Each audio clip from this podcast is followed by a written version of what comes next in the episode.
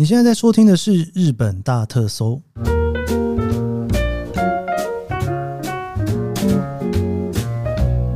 欢迎收听《日本大特搜》，我是 Keith 研究生。今天是二零二三年令和五年的八月二十一号，星期一。上个礼拜啊，我们聊到这露营场，不知道大家听了怎么样哦？我真的算是在这个做日本大特搜以来，一路各式各样的露营坑啊，就这样子一路下来哦。然后包括就是买一些露营的基本的道具啦，挑品牌啦，抢折扣季哦。这个因为一年日本露营用品的折扣季大概就两次，所以说就是也跟风了几次哈。那最后呢，在 Fuji Rock 也露营了哈。这真的是一个非 常我不知道怎么说这件事情，但我觉得蛮有趣的。我自己在日本露营过之后，我一直觉得。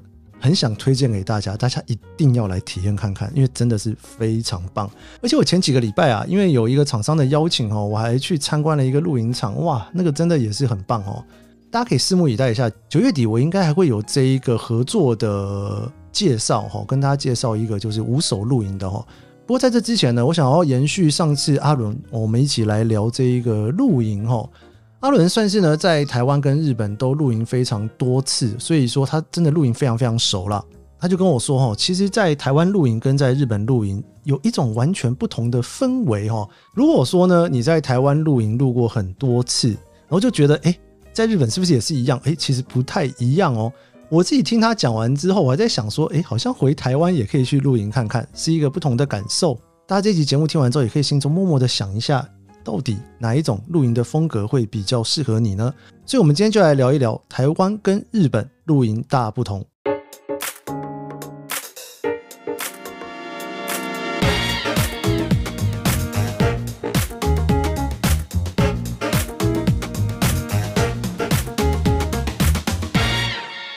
我们今天要来继续聊露营，我们欢迎阿伦。嗨，皆さん、どうもこんにちは。阿伦です。大家好，我是阿伦。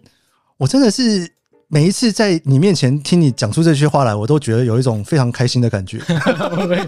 为什么？因为从 YouTube 上面看到那个感觉，跟你那个现场讲出来那感觉很不一样。哦，对啊，你有 Podcast 感。呃，的确，如果像我，如果在路上碰到瓜哥，我也很希望他跟我讲下面一位之类的。对，就觉得我刚刚想说，哇，这个在我面前，这活生生的出现了这一段。嗯。嗯我们上次聊了露营，然后我们聊的是日本的四个露营场。对，其实，在聊的过程当中，我就因为阿伦常常就是会稍微聊一下，说，哎，这个地方好像台湾会这样做，日本不会这样做。是是是，感觉好像台湾跟日本露营的习惯不太一样。对，就我自己在两边都有露过营的经验来讲，我觉得，嗯，真的是蛮不一样的。OK，你觉得最大最大不同的地方是什么？最大的不同的地方就是台湾的管理的比较完善。管理的比较完善，管理完善的意思是 警卫会一直巡逻的意思吗？不是，不是，不是警卫，就是通常你在你租租租的那个位置的帐篷旁边，你就会有洗手台，也就有垃圾桶，都会帮你准备好。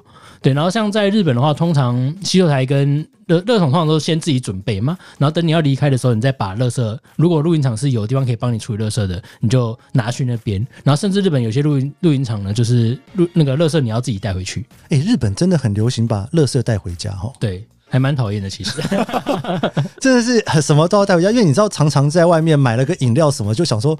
垃圾桶的？完全没有垃圾桶。嗯、在日本找垃圾桶其实是一件蛮辛苦的事。对对对对对，露营场更难找。露营场其实它都，呃，就是有的话，真的就是会有一个集中的地方。OK，嗯，所以其实露在日本这边露营的配备设备等等这种那种折叠式的垃圾桶，其实也是蛮蛮有人气的。哇，嗯，所以说其实你说台湾的这种通常管理比较完善的，也就是说准备更少的东西就去，应该说就是更方便，更方便，然后更安全吗，应该说是更安全。但是我觉得取而代之的就会你会牺牲掉一些我觉得露营的快乐，嗯，露营的快乐，哎，我我这个很好奇，阿伦，你露营的快乐是什么？像是比如说，哦，我们上一集有讲到就是关于浩安的露营场，然后它是在湖边嘛，然后这那个他甚至就可以直接把帐篷搭在湖的边边这样子，然后但是如果这种情形在台湾的话，很有可能就是比如说，比如说台湾山山上的露营场比较多嘛，然后很多比如说你的区块，然后就会有很多栏杆。你觉得到处都看到栏杆哦，对，你就觉得哎、欸，我拍出去，我想要拍一个，比如说很很漂亮的一个山上的景色，但是你一拍出去就是看得到栏杆，就会有一点少了一点 feel 的感觉。哎，讲到栏杆，我想稍微微岔题一下，嗯、是有那种区块可以栏杆架的好好，我可以让狗在里面跑步的吗？哦，日本吗？嗯，日本有，日本有，台湾台湾没有，台湾比较少，我是没有看到啦，因为可能因为我在台湾去的露营场也不够多，嗯，所以日本的话，这个就也算是有栏杆的，对，而且我我上次有一次露营很有趣，我看到有人自备，你说自备一只狗吗？我也会自备狗啦，不是自备一只狗，他自备那个 dog run。啊！你说自己围起来啊？就就是我们那时候去去的时候，就看，哎，这这这个人怎么在那边量地上的几公分几公分？就他们量量量量量，就量他的把把他的帐篷围起来，就是不知道在干什么，是怎么样？是很不想跟人家接触吗？还是怎么样？然后后来是呃，过了几个小时后，我们再回去又经过的时候，发现哎呦，他居然自己打了那个网子，就让狗狗不会跑出来。他就自以为，然后他真的就放了两只狗在里面，这样。他是真的以为他在玩动森，就是。我就觉得哇塞，好好威猛！我第一次看到的。你说自己就放了一区，然后让狗在里面跑，这样。对对对对，但他那一区也没有说真的非常大，但他狗可能小一点，把他的那一格框起来而已的那种感觉。OK OK，嗯，可以啦。如果他狗够小，可以。但如果我们家教授的话，可能会跳过去了。对，跳过去，那可能要架很高。我可能光是车子载过去都有困难。嗯，对。所以说，你说像这种。以日本的区划来讲，它比较不太会设栅栏，除非像是我刚刚讲这种比较特别的，比方说让狗可以在里面的，这种它才会有，对不对？对对对对对，真的就是在日本真的是怎么讲？我觉得他们比较重视的就是那种露营，真的就是来到大自然的感觉。就你会感觉到说，比如说有有的露营场没有办法洗澡，然后厕所都在，比如说走路要走个三分钟的地方之类，然后洗手台可能也是，然后你可能都要准备水桶，先去装个水回来啊。嗯对，因为像在台台湾的话，通常就在水水就在旁边而已，就很很方便就可以去拿这样子。你会不会觉得客群本身也不太一样？嗯，就是台湾玩露营的人跟日本玩露营的人，是不是感觉不太一样的人？其实我觉得差不差不多。对，但是我觉得比较起来来讲的话，其实日本这边的露营更加重视的是就是自己的时间的那种感觉。哦，然后台湾的话，我觉得他们可能比较重视，不能说他们。台湾的话，我们 我们呢，就是台湾的话，我们就是比较重视那种大家一起开心的那种感觉。哦，各有各的好。嗯，就是哎，所以日本他们不会说是那种一群人三四车或五六车更多，然后一起去，有，但是很少很少。但是在台湾，我觉得蛮常就看到像这样子的类型。而且，因为我其实有 follow 很多在台湾的露营的社团，然后发现就是大家他就会就揪团露这件事情，其实在台湾蛮盛行的。然后包场也是蛮盛行的，但我在日本其实比较少看到团露跟包场。嗯。这不得不说，日本人真的，我很少碰到日本人在交朋友的。这真的也是 对，对日本人就是，就阿伦，你住那么久，你也知道，在学生的时候他们会交朋友，感觉好像毕业开始工作之后，他们的交朋友的时间就是仅限于学生时期。对，就是他们好像把交朋友的这个技能关起来了。嗯嗯嗯，对我是那个。开始疫情之后才开始有点社恐的感觉。Uh. 日本人感觉好像大学毕业就开始社恐。对对对对，这这是真的。对啊，所以我觉得好像要求他们要去约一群人露营，感觉也是一个蛮大的挑战哦。嗯嗯嗯嗯嗯，对，这倒是真的。然后还有，我觉得台湾对于场地的保护，我我自己个人觉得，就是觉得可能有点保护过头了。哦，保护过头。对，像比如说我们搭帐篷，在很多台湾的露营场都看到他们都会有附那一格一。一格一格黑色的垫子，然后中间是很多洞的那种，然后希望你在搭帐篷的时候，先把那一个铺在草地上，然后帐篷再搭在上面。所以、哦、一个像 footprint 那样的东西，就是一个就是垫子，然后堆堆在旁边。我一开始看到时候想那个是什么？就是怎么会有一堆垫子在旁边这样子？后来是我台湾朋友跟我讲，就说那个其实就是你在。就是铺在帐篷下面的，这样不会睡起来比较舒服吗？这样，我这我不知道，听起来睡起来蛮舒服的，啊，还有一个垫子在底下，就觉得我还不用自己买，就觉得为什么要垫一个垫子？就是一开始看到你会有一种冲击感这样子，嗯。然后日本的话，我是完全从来没有看过像这样的垫子。然后台湾那边是说，好像这个垫子主要是为了要保护草皮，对，而要用那个垫子。对，然后在日本，我还真的是完全没有看过，嗯。但是其实你第。底下也还是会垫一个像塑胶的东西。对，其实但是我们那个是为了防那个防潮那个防潮。对对对对对。好，我等下来查一下，听起来感觉是不是会比较好睡？对，这个你觉得这个算是他们在保护场地的那种方式不太？对对对，就是而且我还有时候看到，就网络上会有人在讨论什么什么露营场的老板啊，就是因为草皮什么保养的很很不容易啊，所以去的时候要小心啊。哦，就我觉得去露营。要小心这件事情，我觉得就已经有一点，压力在，所以日本还有他们的照顾的方式啊。我想到了，就是之前我我看到日本人他们养草皮的方式，就是比如说我去一个露营场，他的比如说今天他有十格好了，他今天一到五格是开放的。但是六到十格他们就是不开放，他们就是为了要养草皮，哦、要照顾那些草皮。怎么跟我们家隔壁的公园一样，永远只有一半的草地能用？对对对对对，了解。说不定这个就是日本他们的方式，他们就是这样在养，就是他们牺牲一半的空间来养草皮，然后另外一半使用，然后过一阵子之后再再交换这样。这样子有没有可能是因为日本的露营场普遍比台湾大？我觉得我觉得是绝对的，因为我觉得在台湾的露营场，因为大部分都还是在山上比较多。所以他的说真的那种放，你要找到那么大的平地，其实很难，很困难。对，因为我们上一集我在跟阿伦聊的时候，其实我脑中浮现出来的露营场的感觉，应该都是在高原上面。嗯嗯嗯，就是说它也不是平原，它可能就在山上的一个高原。对，那山上的高原的话，它就是可以有一整片平的，但是它又够高，又在山里面，可能比较低度开发。对，但是在台湾，我还真想不到台湾哪里有高原，真的。好，好像比较没没有听说过哈、嗯。对，而且因为台湾也比较热，所以很多人都会选择高海拔的露营区，就一直往山上去。那当然，山上去越往上面就会越小，越小。对，嗯、所以这个其实好像露营场本身的规模也不太一样哦、嗯。对对对对，真的是，我觉得因为台湾比较狭窄一点嘛，就是以地地地图上面看来讲比较瘦长一点嘛，所以就是能够露营的的确是比较少一点，会比较受限一点点。嗯、对，还、啊、有没有什么其他你有看到觉得说？哎，如果在台湾这样录影，好像在日本不能这样的唱卡拉 OK。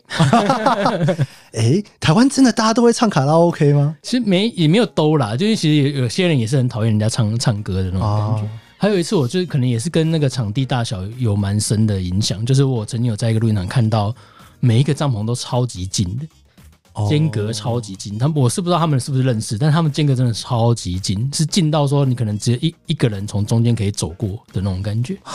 哦，所以说就是说，它可能空间也有限。对，然后而且因为台湾人比较喜欢大的帐篷，家庭帐，因为台湾大部分都是家庭去露营比较多嘛，对，三五好友，所以他们都会用比较可能一房一厅的那种比较大型的帐篷，啊、所以当然也会占地就会比较多一点。但日本这边我比较常看到的都是，比如两人、三人的露营那个帐篷比较多一点，喜欢那种可以修的感觉。嗯，应该就是就小小的，他们可能也觉得也不用到那么大这样子。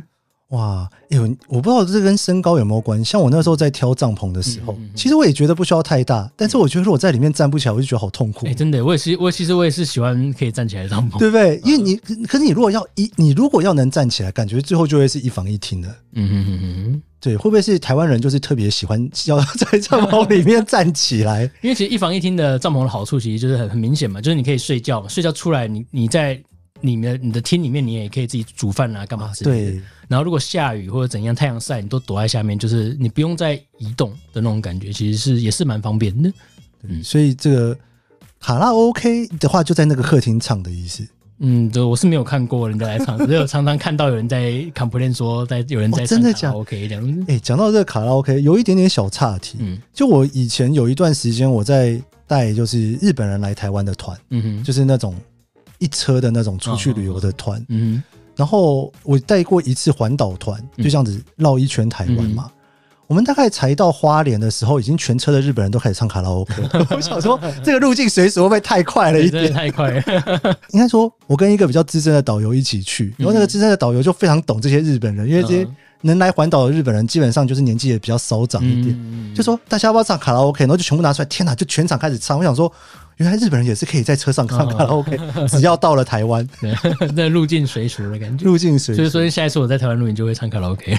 对呀，哎，日本的游览车都没有卡拉 OK 机啊，只有台湾的有。没有，我在日本真的完全没看过，没有看过，对不对？没有没有。可是台湾的那是必备。对，所以搞不好有些台湾的露营场的卡拉 OK 还是那个他准备的也不一定。哦，应该我觉得台湾唱歌应该都自己带去的。哦，自己带去的。对，对，因为一般讲露营场比较不会提供这方面的东西。诶，刚看讲一说只有台湾才有，有一些什么只有日本你才会碰到的。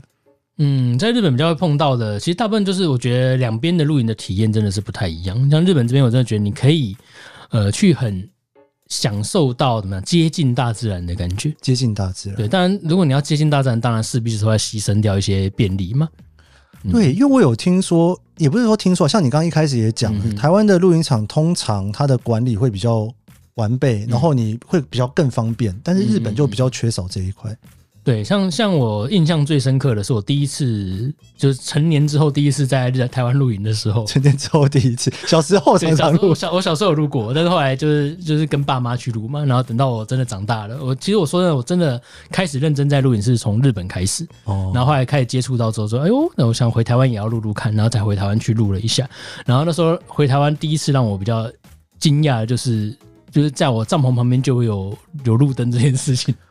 哦，那那不是很好玩，就不用准备灯啦。对，但是就是很没有 feel 啊，就是你这样，你可以在帐篷旁边，你就看到一个灯光害在那边，真的是感觉很奇妙。对耶，而且其实说呢，我刚开始露营的时候，我很期待，就是晚上，就是当你把灯关掉的时候，你可以看到星星这件事情啊。嗯，我在好像有点懂你那种感觉，因为你知道日本，这算日本文化吗？就是。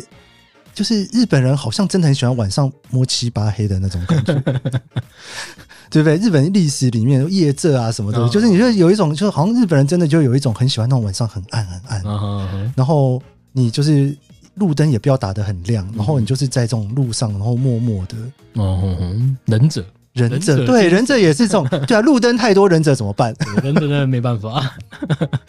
对对对，所以那时候我回台湾就有点惊讶，就晚上关灯看星星就，一关灯就路灯超亮，这样 这算是某一种程度的 cultural shock。但其实对，这这没有错。但是我觉得我也我也能够理解为什么要有灯，因为而且因为那个露营场旁边有一些小朋友的一些设施，所以他们可能有想说有小朋友在，可能有灯的话还是会比较安全一点。对，我还蛮好奇小朋友这一个部分的，嗯、因为在。像我们上一次你有聊到几个日本的露营场，嗯，就是如果说是那种很宽敞的，那当然小朋友去就没有什么问题。对，但是你有聊到几个可能它的区划，就是人跟人之间可能会稍微近一点点的。嗯、是，那如果小朋友在那边大吵大闹怎么办？他们会有说小朋友集中区，这一区是家庭区，那一区是。单身区这样子吗？